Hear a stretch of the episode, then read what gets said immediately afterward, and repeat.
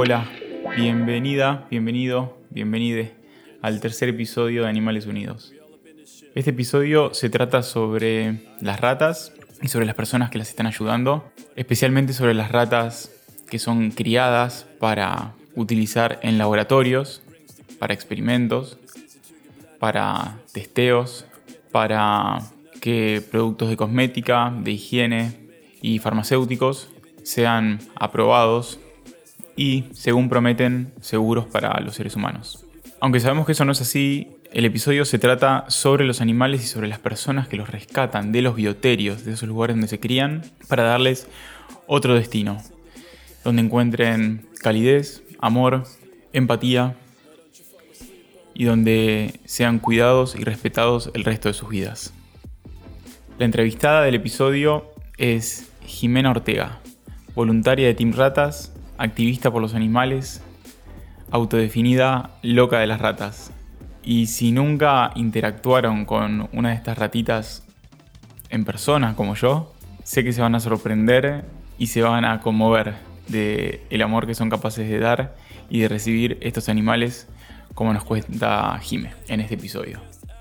También extendemos el tema a sus primas hermanas, las ratas que viven en las ciudades, y vemos cómo son distintas en su carácter y cómo son distintas sus vidas también. Y nos preguntamos qué podemos hacer para ayudar a estos animales, de los que vivimos tan cerca, de los que sabemos tan poco y a los que en la enorme mayoría de los casos los seres humanos tratamos como especie con rechazo y con violencia. Gracias y bienvenida Jimmy Ortega, Animales Unidos.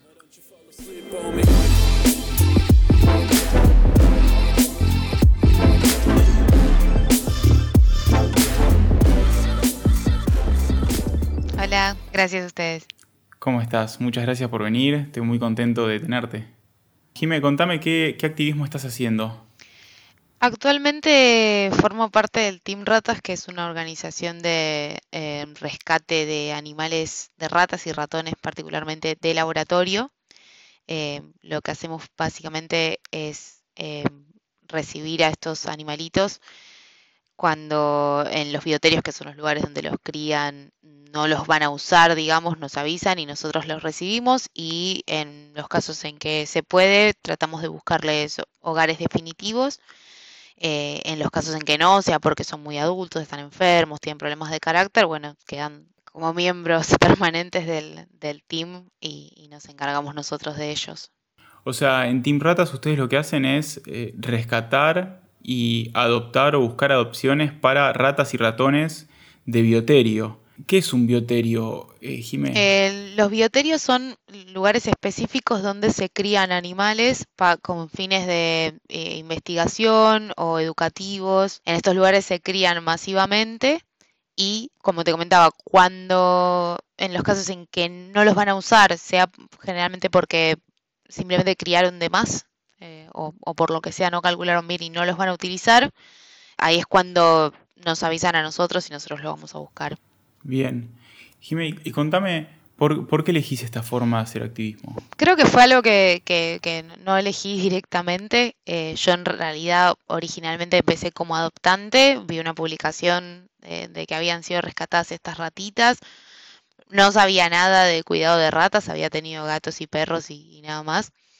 Eh, pero me pareció que se podía colaborar de esa manera. Eh, en, en mi mente realmente creo que pensé, qué tan difícil, o sea, qué tanto puede cambiar mi vida teniendo una ratita en mi casa. Eh, no me cuesta nada y, doy una mano. Eh, estaba completamente equivocada porque me cambió radicalmente la vida. Son unos animales increíbles. Formé un vínculo que, no podía creer. Yo la verdad es que dije, bueno, no queda otra, los tendré ahí, les daré de comer, los llevaré al veterinario cuando corresponda y ya está. Son ratitas que cuánto más puede pasar. Pero, pero realmente formé un vínculo impresionante, me, enamoré perdidamente. Y bueno, al, los calculo que habían pasado unos seis meses, creo yo, de haberlas adoptado, eh, hablando con, la chica que me las había dado, que, es Dominique, que es la fundadora, me comentó que, estaban necesitando más tránsitos porque estaban recibiendo más animales. En ese momento eran dos personas que transitaban nada más. Una tenía a los machitos, otra tenía a las, a las hembritas. Y dije, bueno, sí, contá conmigo. Yo había cambiado de jaula hacía poco, les había comprado una más grande, así que me quedaba la, una libre y, y, bueno, así empecé en esto. Eh, y fue, como te digo, creo que no, que no es algo que elegí y no era algo en lo que realmente planeaba conscientemente involucrarme por ahí en el rescate de animales. Eh, pero bueno, nada, se, se fue dando y, la verdad es que es eh, en, eh, obviamente para, para, cualquier organización, pero para lo que es las ratas en particular, es algo que realmente eh, no hay opción. Si el Team Ratas no se hace cargo de esas ratas, las sacrifican. No hay otra alternativa para ellas. Ni siquiera está la alternativa de la calle y quizá tengan un buen futuro, quizá alguien más los adopte. No, es, es una cosa o la otra. Así que realmente en un punto sentí como que no me quedó opción. Para, me gustaría ir desde el principio porque dijiste un montón de cosas que me parecen súper interesantes.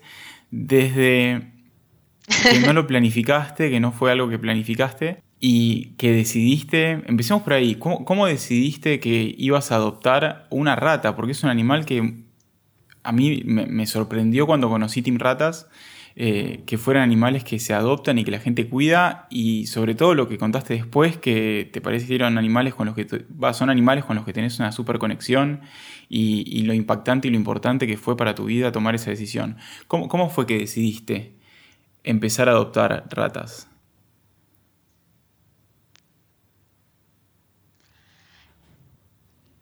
Vi una publicación en Facebook, había una fotito y, y, decía que habían rescatado estas ratitas de, laboratorio y que buscaban adoptantes.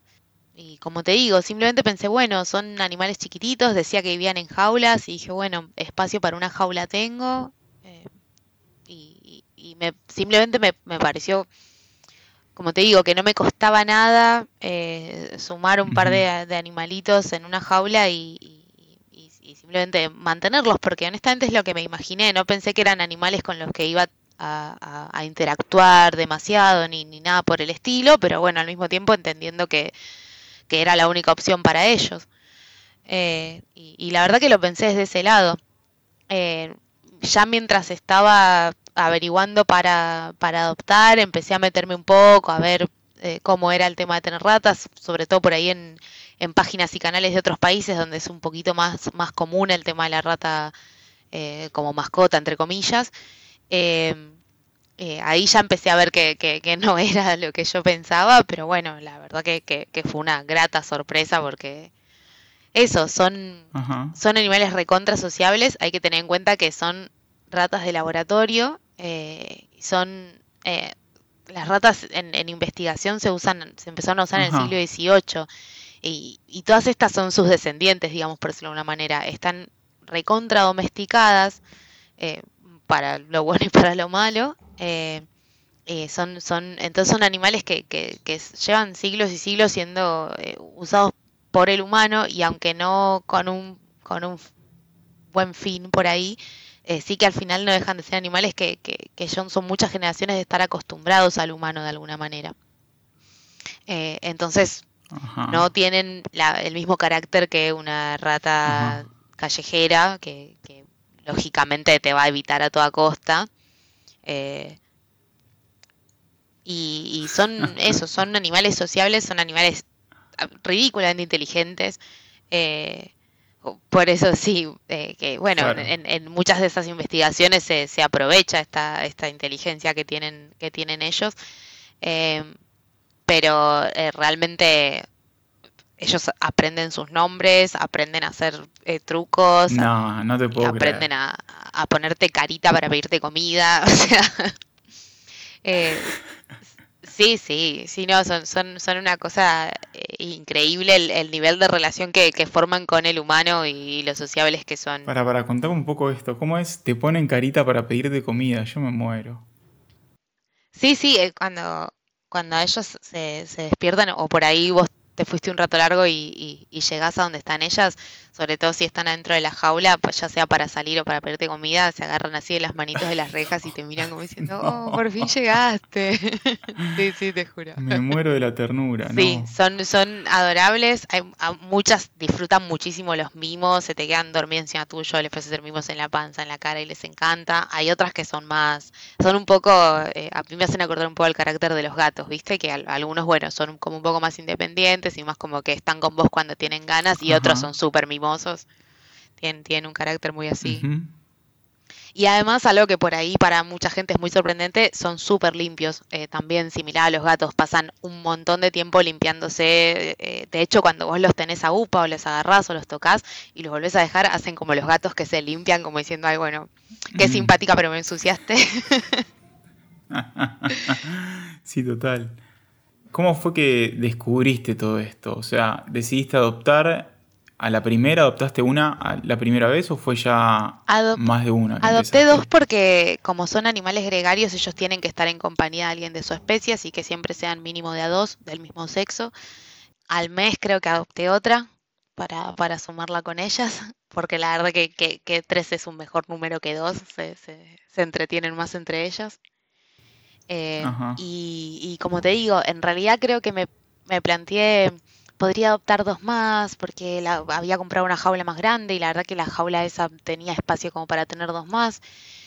Y bueno, nada, me, justo me, comentaron esto de que estaban necesitando tránsito y dije, bueno, sí, la verdad que teniendo una segunda jaula, transitar también es una buena opción. No sé si me lo planteé como algo muy a largo plazo, dije, bueno, les doy una mano ahora. Después, al, al final, er, como te digo, en ese momento eran dos personas que transitaban nada más, me sumé yo, éramos tres, y la verdad que o fueron yendo, siendo cada vez más animales. Eh, en el medio nos tocó recibir algunos de estos, como te digo, que, era algo que no nos había pasado, que, no iban a ser dados en adopción porque eran eh, ya eran grandes y bueno, la gente normalmente prefiere adoptar eh, animales más jovencitos.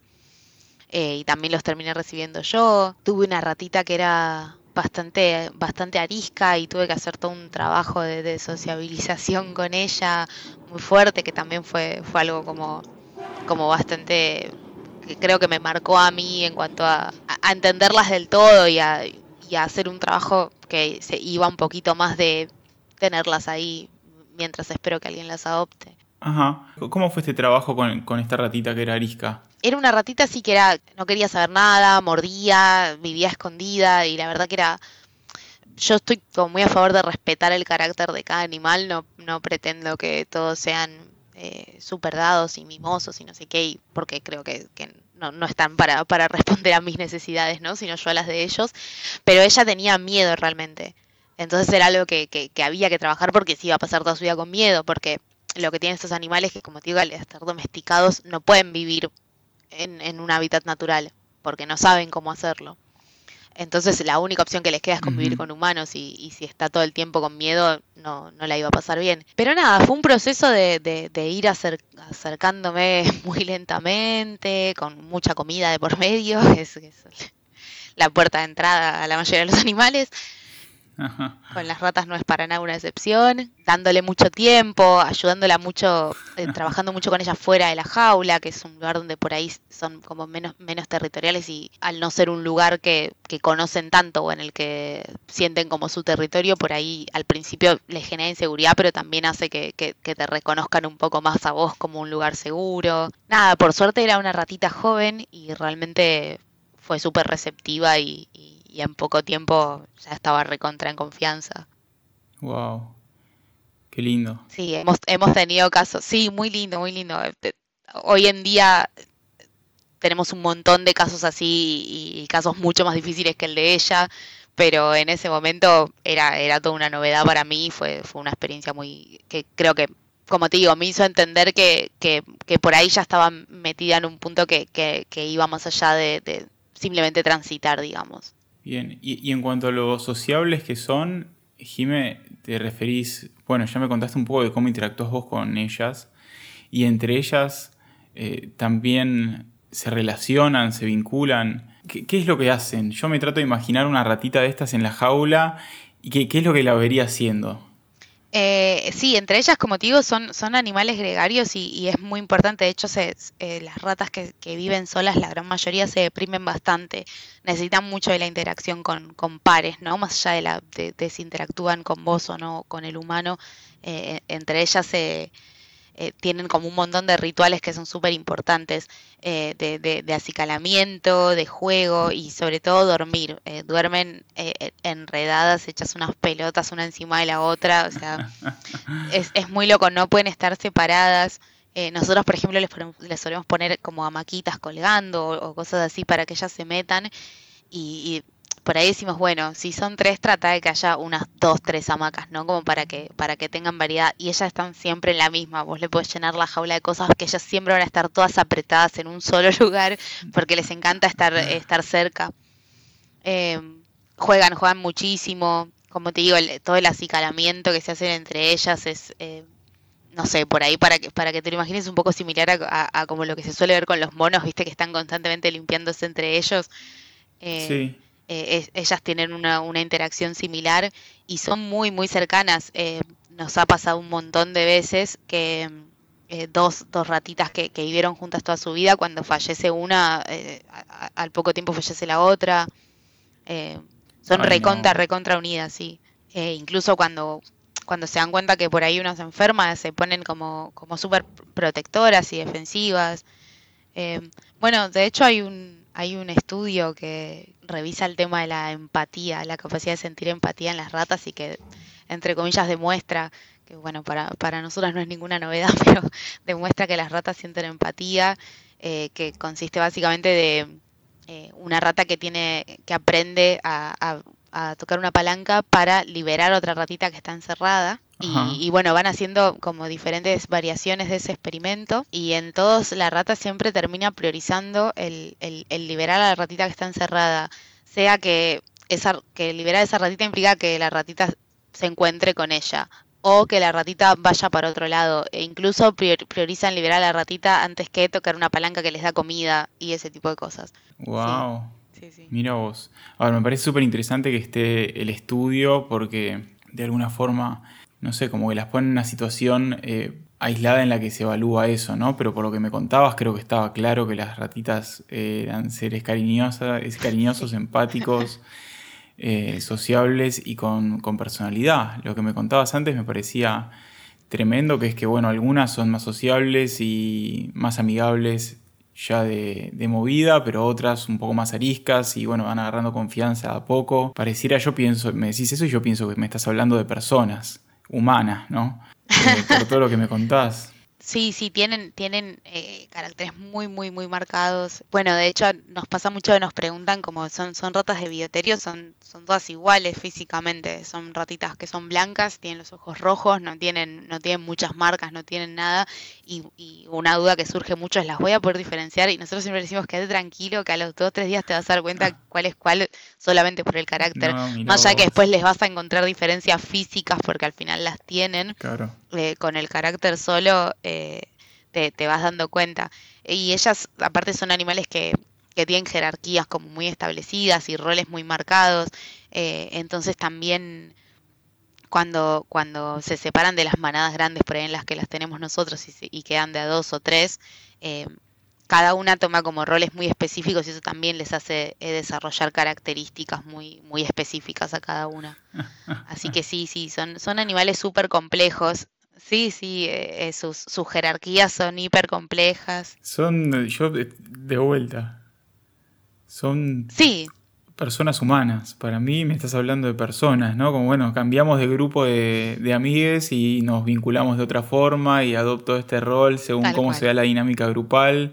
Y cuando estoy en este otro grupo, funciona tal cual, tal Cual. De hecho, muchos de los experimentos que se suelen hacer eh, tienen que ver también con, lo que es el comportamiento. Se hacen muchos experimentos de, adicciones en ratas eh, y, varían muchísimo de acuerdo si las ratas están o no eh, con, otras ratas, si las ratas están en un ambiente eh, enriquecido, digamos, donde tienen, eh, tienen juegos, tienen variedad, tienen cosas para hacer, o un ambiente más vacío, más cerrado, y, varía muchísimo cómo responden a las adicciones las ratas dependiendo de todo eso. ¿Hay algo en particular que, vos sepas de estos estudios de adicciones en ratas que, me quieras compartir? porque me parece un tema súper interesante, creo que es una tangente, pero por ahí está bueno para ver qué, ¿Qué aprendimos a partir de ver estos animales?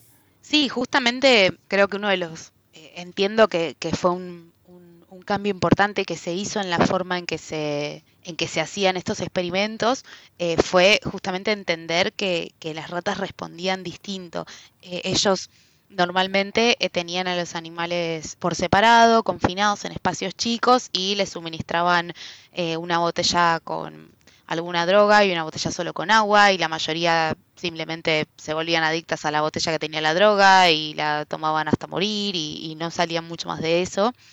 Eh, y de repente empezaron a, tener en cuenta todas estas variables sociales que son totalmente aplicables a humanos en ratas. Y de hecho eh, en, las, en las mejores condiciones donde las ratas estaban en grupos grandes con otras ratas, en, en lugares amplios donde tenían espacio para moverse y muchas cosas para hacer eh, ellas seguían teniendo las dos botellas. Y una de las, de las conclusiones que leí era que muchas ratas no, no usaban la botella con droga y otras la usaban de forma recreacional. Mira vos.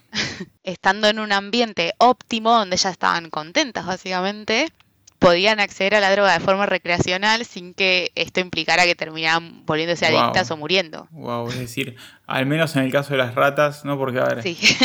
yo en este caso al menos encuentro un paralelismo claro entre las ratas y tal vez cómo se relacionan con las sustancias eh, o con las drogas y cómo los seres humanos nos relacionamos con las sustancias. Yo creo que en este caso lo encuentro, pero también está este tema de que lo que sucede en animales de otras especies no es extrapolable eh, linealmente a los seres humanos. ¿no? Entonces, teniendo ese cuidado ¿no? y haciendo esa salvedad, teniendo en cuenta que son seres tan sociales, inteligentes y con personalidades tan desarrolladas, eh, me hace pensar. Me hace pensar en cuánto de los problemas de adicciones tienen que ver con la sustancia y cuánto tiene que ver con el ambiente en el que vivimos, nos desarrollamos y, bueno, sobre todo cuando desarrollamos adicciones. Sí, sí, yo creo que, eh, lamentablemente estos experimentos existen y, si bien lo ideal sería que no existieran, eh, ya que están, creo que están buenos para arrojar luz sobre eh, cómo es la rata y entender un poco para el que no la conoce. Eh, como te digo, a mí no me sorprende para nada porque, porque las veo, veo cómo se comportan y veo la actitud que tiene una rata cuando simplemente la tiras adentro de una jaula y nada más, a cuando interactúas con ella, cuando le das cosas para hacer, etcétera, con lo cual no me sorprende para nada y es probable que muchas de esas cosas como seres sintientes podamos sentirnos todos identificados. Creo que, seguramente a la mayoría de los animales les, pasaría lo mismo. Totalmente, totalmente. Es decir, en este caso me pasa que empatizo a través del relato que estás haciendo de este estudio, pero también como decís, ¿no? podemos empatizar directamente conviviendo con estos animales y conociéndolos de cerca y seguramente eh, de una forma mucho más profunda. Sí, totalmente. Totalmente. No, lo, que me contás, Jimé, la verdad es que me conmueve porque son personitas, son pequeñas personas en cuerpitos de ratas experimentando la vida de una forma que me parece tan similar a como el experimento y como creo que lo experimentamos, que por un lado me pone muy contento eh, que les consigan hogar y todo el trabajo de Team Ratas y en contraste muy triste el destino alternativo que creo que me, trae un poco lo que decías al principio, de, bueno, tienen personalidades y son sociales con lo bueno y con lo malo. Bueno, lamentablemente esto, eh, esto que estamos haciendo lo estamos haciendo porque, porque se están criando animales para, para, para nuestro beneficio y para nuestro uso. Dentro de, de, ese aspecto negativo hay personas que trabajan con ellas que al menos prefieren que no simplemente que su destino no sea únicamente ese y que por lo menos una parte de ellas podemos intentar buscarle otro. Pero bueno, eh, al final la calidad de vida que van a tener y si creo que ya lograr darles una oportunidad es, es, un gran triunfo, pero al final el éxito o no de, la misión, digamos, va a depender de, los adoptantes y de, y de la, el compromiso que, que tengan en cuanto a entender eso, que son animales con personalidades complejas que, que, requieren atención, que requieren, eh, obviamente, eh, van a requerir atención veterinaria cuando la requieran y, y, que y también que son animales que viven poco tiempo, ¿no? Porque las ratas tienen un promedio de vida de, dos años y medio, tres como mucho. Ay, qué poquito, mira, eh, no sabía eso. Sí, así que es como una experiencia súper corta y súper intensa mm. en la que la verdad es que, te demanda y requiere dedicación y, también se, se, la realidad es que se lleva un pedazo tuyo, ¿no? El, compartir ese tiempo que para nosotros es tan poco, ¿no? Pero toda la vida de ellas. Wow, wow. Jimé, y pensando un poco en adoptar y en, y en futuros adoptantes, ¿por qué es necesario que estén en jaulas y no libres por la habitación o por la casa? La realidad es que el escenario ideal es que ellas tengan una jaula que va a ser como su guarida y puedan ir y venir a su antojo. Yo, por ejemplo, con las ratitas que tenía, las tenía así. Pero yo eh, tengo la suerte de tener una habitación cerrada solamente para ellas. Entonces puedo permitirles eh, ir y venir dentro de esa habitación que está donde me aseguré de que no les quedaran a su alcance nada que pudiera ser peligroso y que no pudieran irse a ningún lado, ¿no? Em, si vos, por ejemplo, las querés soltar en el comedor y en ese comedor hay un balcón, a menos que te pueda asegurar que esté perfectamente cerrado, probablemente sería peligroso para ellas. Bien. Eh, entonces hay que la jaula está justamente para evitar todos esos peligros en caso de que vos no les puedas dar eso. Nosotros generalmente lo que pedimos es que las ratas diariamente salgan de la jaula a algún lugar alternativo donde puedan estirar las patas, llamémosle, ¿no? Donde puedan tener por ahí otro, otro tipo de, de, juegos y accesorios y además pasar tiempo con nosotros también. Este tiempo es, es donde también e, ellas eh, varían un poco el lugar en el que, en el que están, ¿no? Las jaulas que pedimos eh, tienen un tamaño bastante importante como para que ellas estén cómodas y, también tengan variedad de actividades, puedan trepar, puedan eh, colgarse, puedan dormir, puedan esconderse. Pero bueno, como te digo, si las poder pueden vivir sueltas y la verdad que está muy bueno si les puedes dar eso, pero la verdad es que no todos podemos por ahí adaptar el lugar en el que vivimos a hacerlo 100% seguro para ellas. Una cuestión de cuidado 100% y de protección a bueno, un ambiente que es obviamente de creación humana, como puede ser una casa con cosas que escapan la, comprensión y bueno, obviamente representa peligros para, para las ratas. Sí, sí, totalmente. Hay, son muchas cosas, eh, eh, eh, cables, enchufes, agujeros por los que puedan. Ellas son súper curiosas, no es que se quieren ir de tu casa, pero si pueden explorar, van a salir a explorar, lógicamente. Entonces hay que tener mucho cuidado con eso también.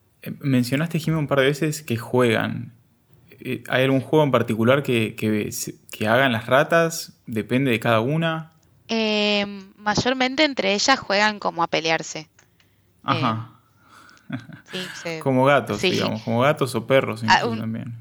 Una cosa así, sí, sí, sí, hacen como peleitas, literalmente se paran de manos y, se revuelcan, eso les encanta. Y después todo lo que es, todo lo que le puedas dar de estilo túnel, tubo, eso se divierten un montón, entran y salen. Les gusta mucho escarbar, así que siempre que, que, podamos está bueno darles algún espacio donde puedan sacarse un poco como ese instinto, porque en, en, un ámbito más silvestre hacen madrigueras también súper complejas con, con, sistemas de túneles por debajo de la tierra, así que como que si vos les das una opción de escarbar, eh, enseguida les, les, les, entra el instinto y lo disfrutan muchísimo. Eh, la tierra, si vos les das alguna especie de maceta o algún tupper grande con tierra, se vuelven locas. Y sí, después disfrutan mucho también de romper. Eh, cartones, tronquitos, cosas de madera. Bueno, son roedores, ¿no? Así que todo lo que es roer, obviamente, todo lo que se pueda roer se roe. Pero además poder destrozar cosas también lo disfrutan mucho. Mira vos. Mira vos. Qué, qué, interesante. Me suena una aventura adoptar eh, es, yo siempre lo digo, es un, es un viaje de ida, es, es, es conocer un mundo completamente diferente y es, es, es sorprendente. Te vas encontrando eso con, con, cosas muy inesperadas. Yo nunca me hubiera imaginado que eh, iba a estar, eh, no sé, trabajando desde acá de mi casa con una rata en el hombro o, o que me iba a levantar y me iba a poner a jugar con una rata, yo que sé, moviéndole las manos como le puedes hacer un gato o un perro. Es realmente impresionante. ¿Te daban asco de algún tipo o te generaban rechazo antes de adoptarlas? No, no, la verdad que tú, tengo, siempre fui como muy, muy bichera y, la verdad es que creo que no hay animales que me generen ningún tipo de, rechazo. Sé que no es lo normal, pero la verdad que no fue mi, no fue mi caso, no fue mi experiencia para nada. O sea, yo si veía una rata por la calle pensaba, me muero, qué linda. Ah, mira vos. Sí, sí. Mira vos.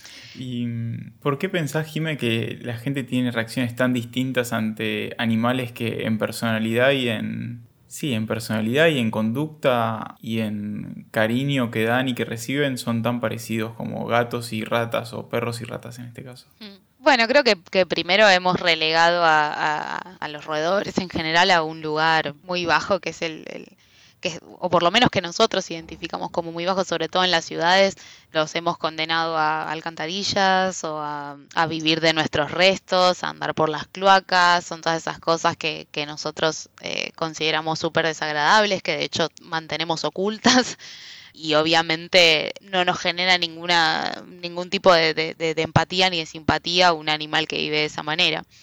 Eh, después está todo el, estigma de transmitir enfermedades, que, les cae muy fuerte a las ratas, al, que básicamente se las ha culpado de, todas las plagas habidas y por haber. Esta última zafaron, por suerte, pero les cayó al, murciélago. Así que eh, realmente es un, es un animal que creo que, que para cualquiera entra como en, como en la, la, lo mismo que les pasa con un insecto, le pasa con, con la rata, ¿no? Los insectos son adorables también igual, pero, pero para la mayoría de la gente es raro que es como un mamífero que está que ya cae en categoría de insecto, ¿no? Entra con, como con, con el mismo, dentro del mismo control de plagas, dentro del mismo tipo de, de, venenos y, y, el, y la misma repulsión y el mismo asco. Total, total. Eh, pero bueno, es eh, creo que es, que es eso, es, es un prejuicio mayormente. Eh, son dos cosas. Uno, ni las ratas callejeras son tan terribles, son animales que en la, en la, mayoría de los casos no quieren saber, no quieren tener nada que ver con vos y te van a evitar todo lo posible. Eh, con lo cual no sé por qué hacemos tanto drama. Y, y encima estas, bueno, como te digo, no tienen, son, son animales que se vienen criando de forma doméstica hace, hace siglos directamente, así que la verdad es que no tienen el mismo carácter que, que, que, una, que una rata callejera. A mí me ha tocado eh, eh, rescatar también eh, ratitas callejeras que se habían quedado huérfanas o cosas así y ni bien fueron un poco grandes y se pudieron valer por sí mismas, las solté porque son eran animales que no me podían ni ver. me tenían un miedo terrible y, sí, total. Así que son, son distintas también, pero bueno, ni, ni, ni ellas ni las ratas callejeras son se merecen la, la demonización que tienen. Nuestro miedo hacia ellas es de alguna forma totalmente irracional e injustificado porque creo que nunca me pasó y me sorprendería escuchar a alguien que le haya pasado que una rata callejera, mucho menos una rata de bioterio o criada en un, bioterio, lo haya atacado estando por la calle. Y quiero recordar incluso videos de algunos trenes o subtes de ciudades del mundo en los que hay ratas y sí, caminan por todos lados y de repente se te suben, pero lejos de lastimarte, simplemente están transitando el mundo que, que de alguna forma también les impusimos, porque las ciudades está claro que no las construyeron ellas. Y, todo eso que ahora es parte de su mundo, ¿no? Sí, totalmente. Como te digo, es, un espacio al que nosotros las relegamos para empezar, con lo cual es, bastante injusto eh, que ellas paguen por, por, por algo que les impusimos nosotros. Y además son, son animales que hay que recordar que son animales que son, eh, son presa, ¿no? no son depredadores de nadie, todos los demás animales prácticamente son sus depredadores, entonces son animales que tienen que tener mucho cuidado, eh, este, instintivamente tienen mucho cuidado. Total, a eso iba, ¿no? Eh, Total, su miedo es totalmente justificado. Exacto. Imagínate vivir en un mundo en el que cualquiera que te cruzas te puede matar, ya sea para comerte, porque es otro animal no humano, puede ser callejero o doméstico, un gato, un perro, eh, en cualquiera de las dos situaciones, o te puede matar por una cuestión de repugnancia, un sentido de la repugnancia, un sentido del asco, un sentido del miedo absolutamente injustificado, como es en el caso de los humanos, que les tiramos veneno, les ponemos trampas o a veces directamente las agredimos directamente a los golpes porque aprendimos que son animales indeseables y jamás tuvimos un contacto cercano con un roedor como, como ellas o como ellos. Eh, definitivamente sería un mundo en el que vivo con miedo. Si esas son las posibilidades. Exacto, exacto. Eh, por eso digo que en general van a tratar de evitarte. Eh, no, no, probablemente tengan más miedo ellas a vos del que vos les tenés a ellas, así que poco probable que tengas un, enfrentamiento mano a mano con una rata. Sin duda, sin duda, claro. Totalmente. Y, para meter un poquito más en el tema de las, de las callejeras, Jime, conociendo a sus primas hermanas, eh, que son las criadas y. sí, criadas y creadas en un, en un bioterio, ¿se te ocurre alguna forma en la que podríamos ayudar a las ratas que viven en las ciudades?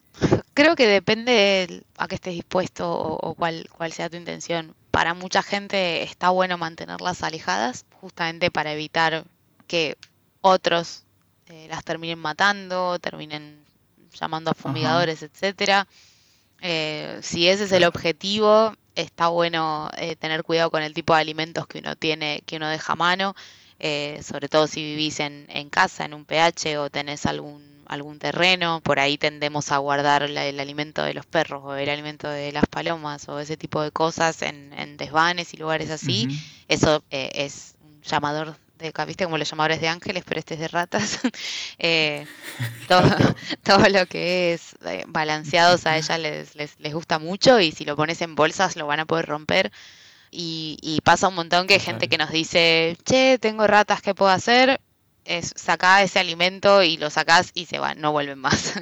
Una vez que ven que eso ya no está no vuelven más. También algunos dispositivos ultrasonidos que lo que hacen es ahuyentarlas. Hay que tener cuidado con eso porque también puede afectar a, aves, a otros roedores. Obviamente si vos tenés ratas en, tu casa como, como animales de compañía, no lo vas a poder poner, pero, pero bueno. No vas a poner, claro. Pero por ahí en, en otro tipo de lugares, a gente que les pasa que en las oficinas tienen o cosas así, esa es una opción entre muchas comillas humana para mantenerlas alejadas, ya que es un sonido que, que, no toleran para nada, así que no, no, van a, no van a andar por ahí. Y bueno, después hay muchos casos en que hay gente que, que, sabe que en, el lugar en que, en que viven, que trabaja, etcétera, hay ratitas y, conviven perfectamente. e incluso mucha gente les deja comida para que asegurarse que tengan algo para comer, lo cual me parece recontra válido.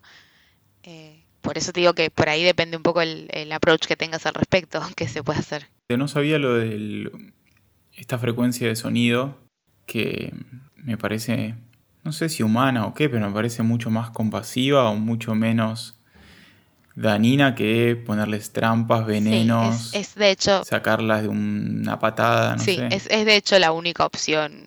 Esa y, por ahí poner alguna, alguna jaula trampa con la que las puedas capturar y, y llevarlas a otro lado son lamentablemente las mm. únicas opciones que hay para ahuyentarlas. Eh, todo lo demás implica o, lastimarlas, matarlas, matarlas lentamente, etcétera. Así que. Total, no, horrendo. Sí. Qué importante, qué importante mantenerlas alejadas. Me parece una buena estrategia, Jimmy, lo que decís, porque, a ver, si vos sos una persona antiespecista o sos una persona compasiva, o sos una persona empática. Y si te acerca una rata, te encontrás con una, puede ser que le des comida, puede ser que la dejes seguir su camino, pero vivimos en una sociedad en la que probablemente reaccione de otra forma. Entonces, es tremendo, pero es cierto, ¿no? Tal vez lo mejor sea evitar que otros seres humanos se crucen con ellas, porque lo que pueden llegar a hacer es, es tremendamente nocivo y les puede generar un daño grandísimo. Sí, sí, totalmente. Eh, y, qué importante, Jime, todo lo que me decís me trae el problema del especismo, ¿no? El problema de, la actitud que tenemos para con los animales de otras especies, en este caso un animal con el que vivimos mucho más cerca de lo que pensamos y del que nosotros nos ahuyentamos sin motivo, solamente esto, la idea de que pensamos, estamos acostumbrados a que es un animal que nos genera repulsión o que nos genera asco. Y Qué, distinto sería todo si repensáramos nuestra relación con los animales en general y en particular en este caso. Pase lo que pase, tomaríamos otras decisiones. Si se te acerca una rata en vez de un escobazo, le das comida y lo tratás como si fuese tal vez como un gato o un perro que se acerca, que seguramente esté buscando lo mismo, comida, refugio, ¿qué puede estar buscando? Que no se lo coman, sí. no morir en los próximos 15 minutos. Sí, sí. Por suerte, creo que algo eh, positivo que, que noté con, en, el tiempo que llevamos con, con el Team Ratas es que muchísima gente nos escribe diciéndonos eso, o en mi casa hay ratas y mi familia las quiere matar y yo no quiero, ¿qué puedo hacer? O incluso encontré estas ratitas huérfanas, como las salvo? Y eso realmente en, el mundo en que vivimos y siendo las ratas probablemente de, lo, más bajo de la pirámide, eh, es, realmente muy llamativo la cantidad de veces que nos encontramos dando consejos para eh, alimentar eh, con un pincel a una un, cosito que tiene el tamaño de un, de un maní para que sobreviva sin la mamá y, que ese animal sea una rata o un ratón es, es realmente llamativo creo que, que está viendo un cambio en la forma de verlos. Quizá el, infante, el, bebé ayuda también, ¿no? No es lo mismo encontrarse con una rata que encontrarse con un bebito indefenso. Pero la verdad es que, eh, sobre todo en el, en el último año, hemos recibido, yo creo que una vez a la semana por lo menos nos preguntan sea para, para ahuyentarlas de, de, sin, las, sin dañarlas o para, o para salvarle la vida a una ratita que apareció lastimada o una ratita que o, un grupo de ratitas huérfanas, etcétera. Y eso realmente es, esperanzador. Qué tremendo, no puedo creer lo del pincel para alimentar una ratita bebé del tamaño de un maní.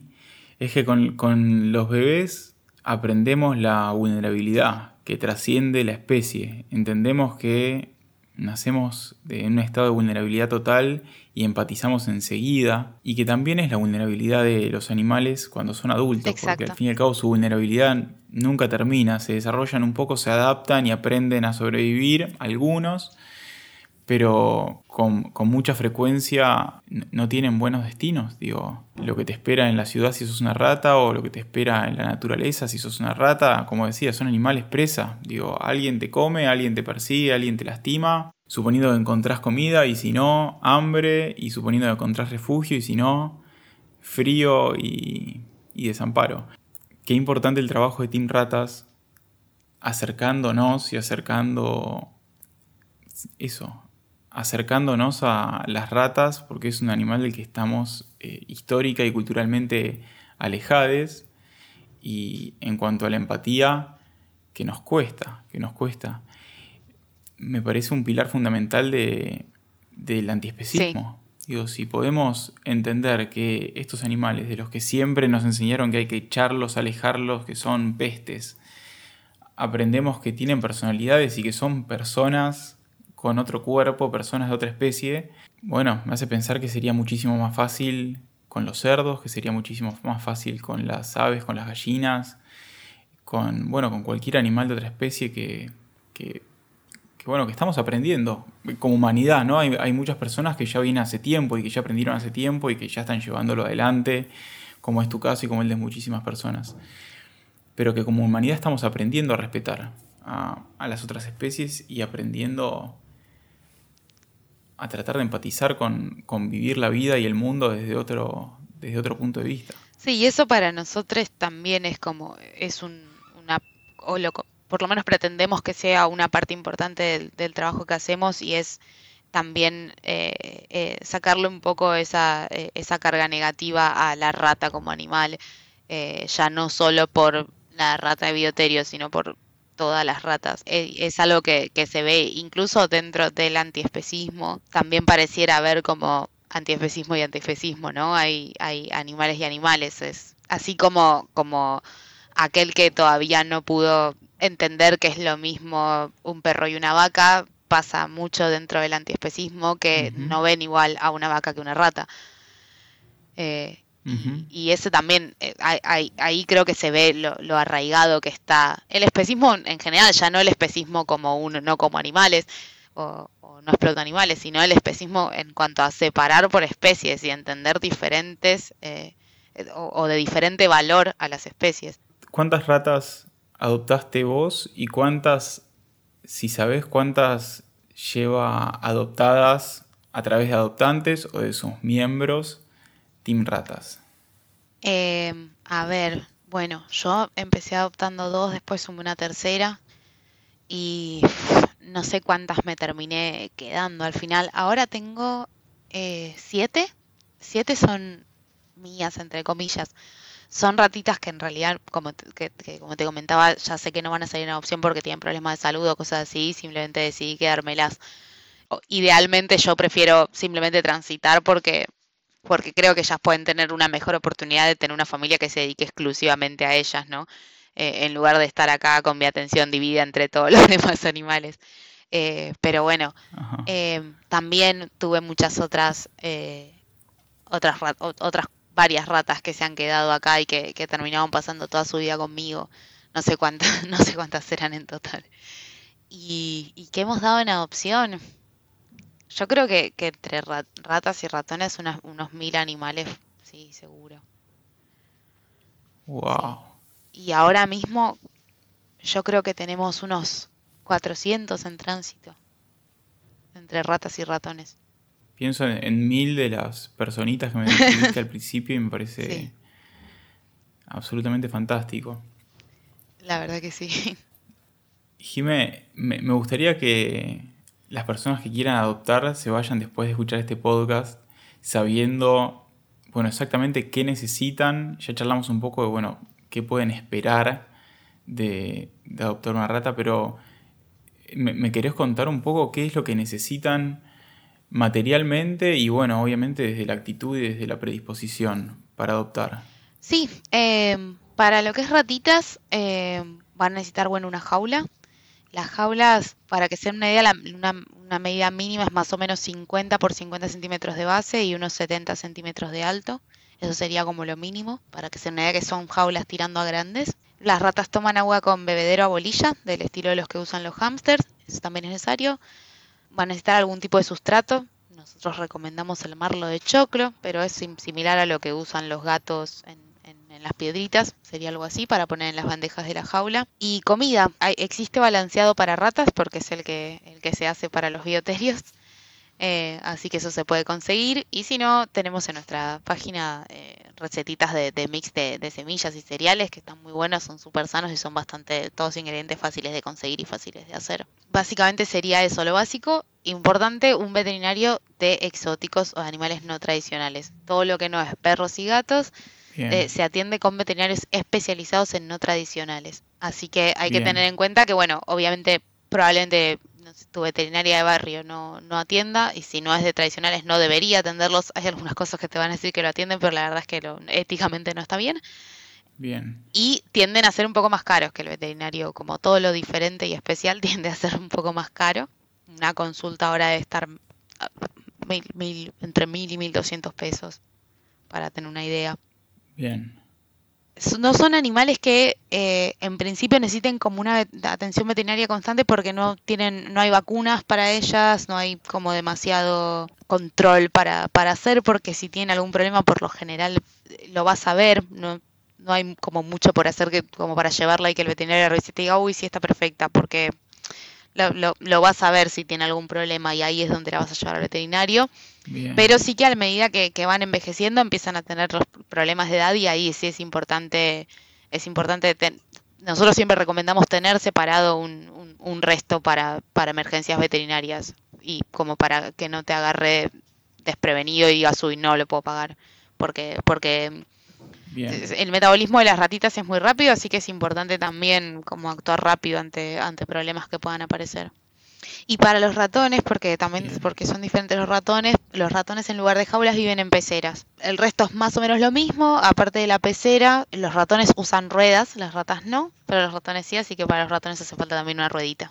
Bien, la ruedita, la típica ruedita que uno se imagina cuando pensás en, un ratoncito. Sí, sí, sí, esa, que está moviendo al mundo. Corriendo en la ruedita, ok, bien, bien, bien.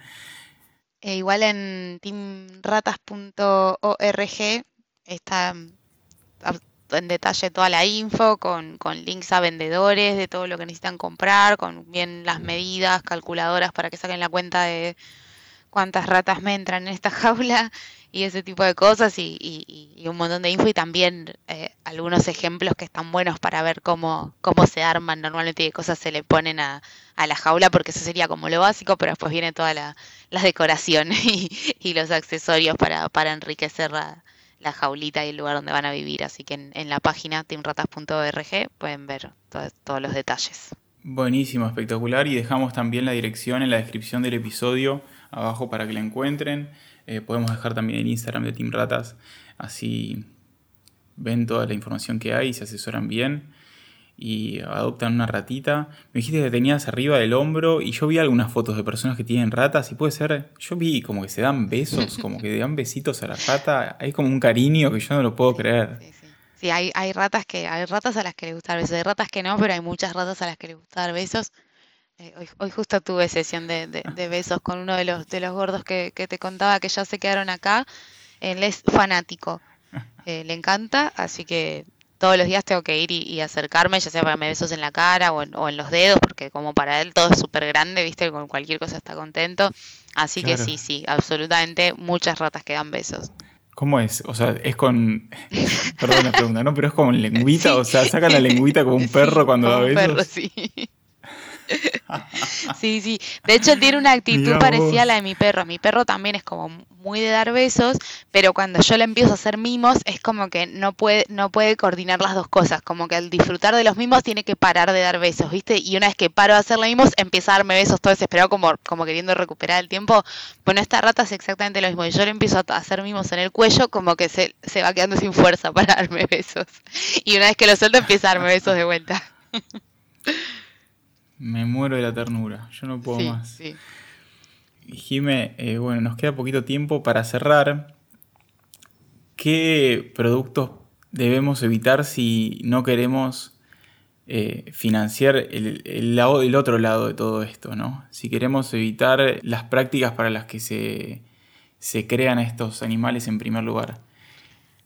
Es un poco complejo porque hay muchos productos que, se experimentan en animales. Creo que por ahí la opción más fácil es enfocarse en los cosméticos, eh, donde ya sabemos que en un montón de países, incluso en continentes enteros, se, ha dejado de usar sin ningún problema. Creo que, es, la opción más simple, buscar productos que no estén testeados en animales. Hoy en día, por suerte, hay muchos, hay eh, blogs, cuentas de Instagram, de, belleza que se dedican a, probar y promocionar productos eh, cruelty free. Hay, hay ya varias certificaciones disponibles para estos productos. Así que creo que es bastante fácil encontrarlos. Hay, hay tiendas online donde solo venden productos cruelty free, eh, además de, productos veganos. Eh, creo que esa es una, una re buena opción para, para empezar, bastante fácil de, conseguir, de, de, consumir simple, solamente esos productos no testeados.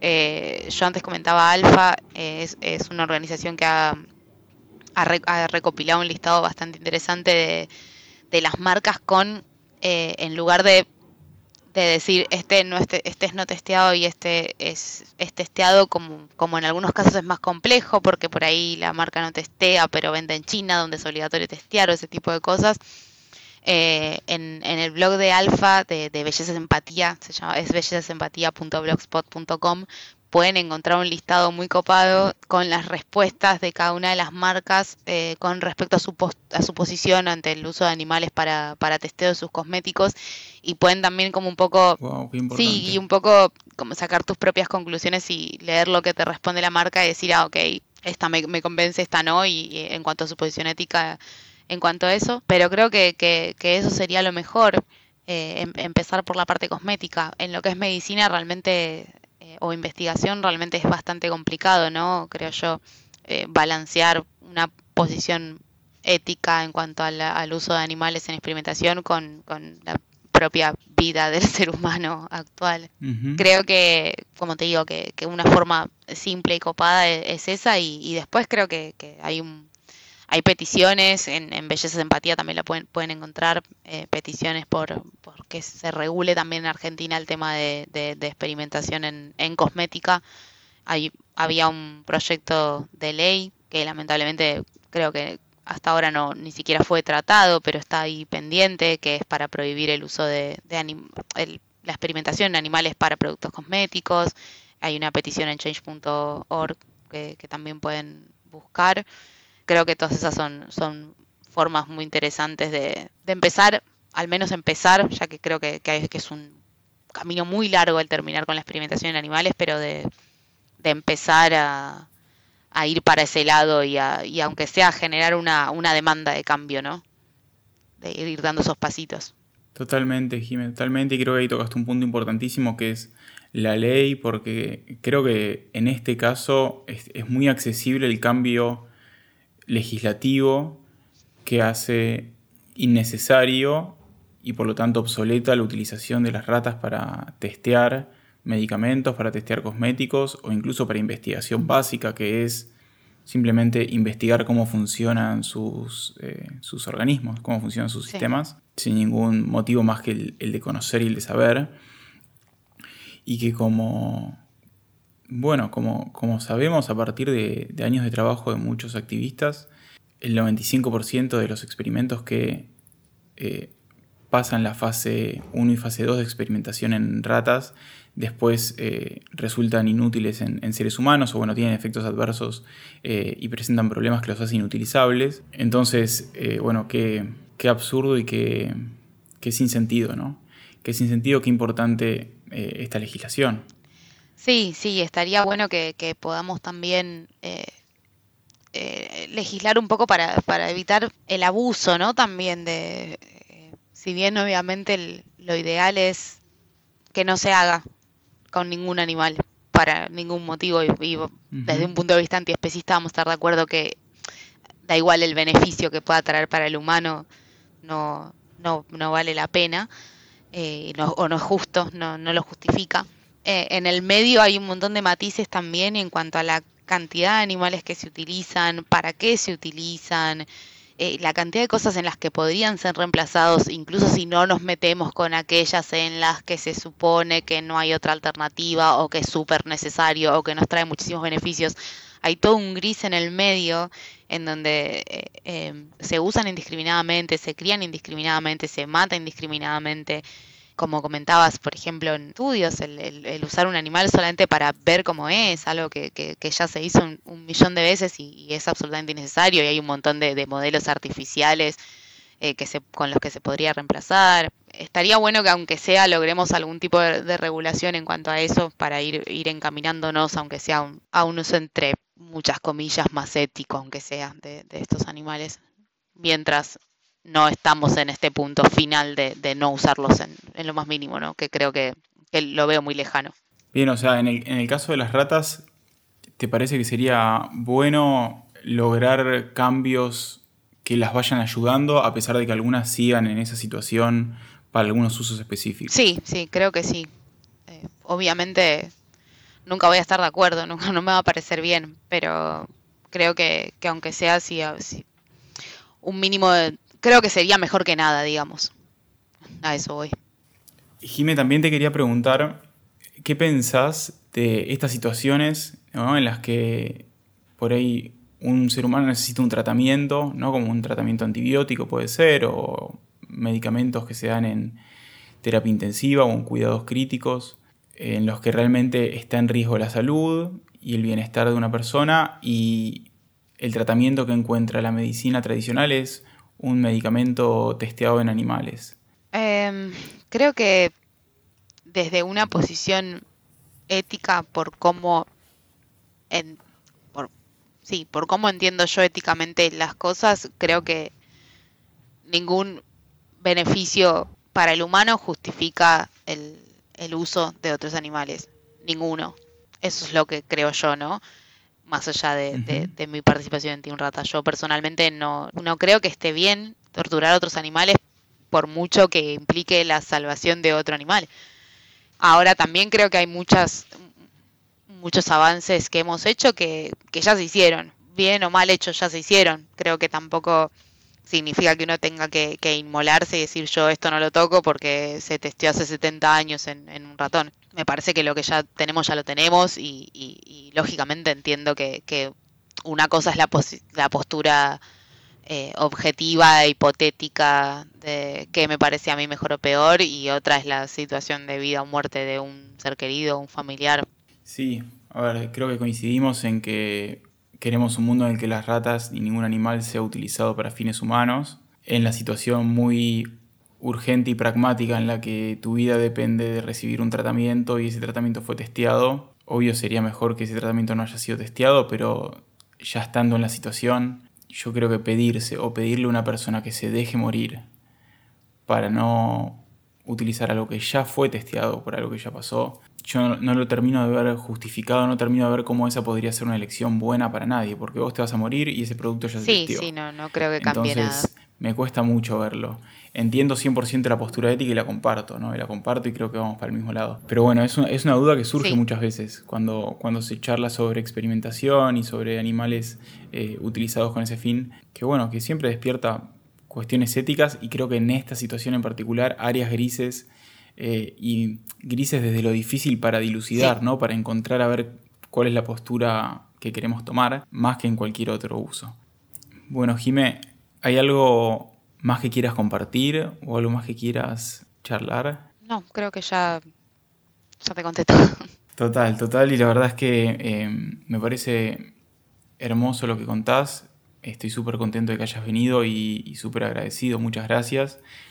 Gracias por el trabajo que haces y por el trabajo que hacen en Team Ratas para con estos animales, ¿no? en el beneficio directo que, traen para ellas y ellos, y por acercar también todo lo que ustedes conocen a través de la experiencia eh, a las personas, porque es fundamental para ir derribando el especismo, acercarnos y entender que son personitas en otros cuerpos y que, sufren y disfrutan y que depende de, de nosotros 100% la vida que les querramos dar. Muchas gracias. Gracias, gracias a vos por, por, darnos el espacio para contar un poco lo que hacemos y llegar a, otra gente. Bueno, acá abajo en la descripción lo dejamos igual, pero en Instagram los pueden encontrar como Team Ratas y en, la página web teamratas.org, ¿no? Es teamratas.org. Bien, ¿algún, ¿algún otro Instagram o página que quieras compartir? No, no, no, esas son nuestras, nuestras redes. Estamos en Facebook también. Bueno, eh. bueno, perfecto. Perfecto. Eh, bueno, muchas gracias, Jime. Placer charlar con vos. Bueno, gracias a vos.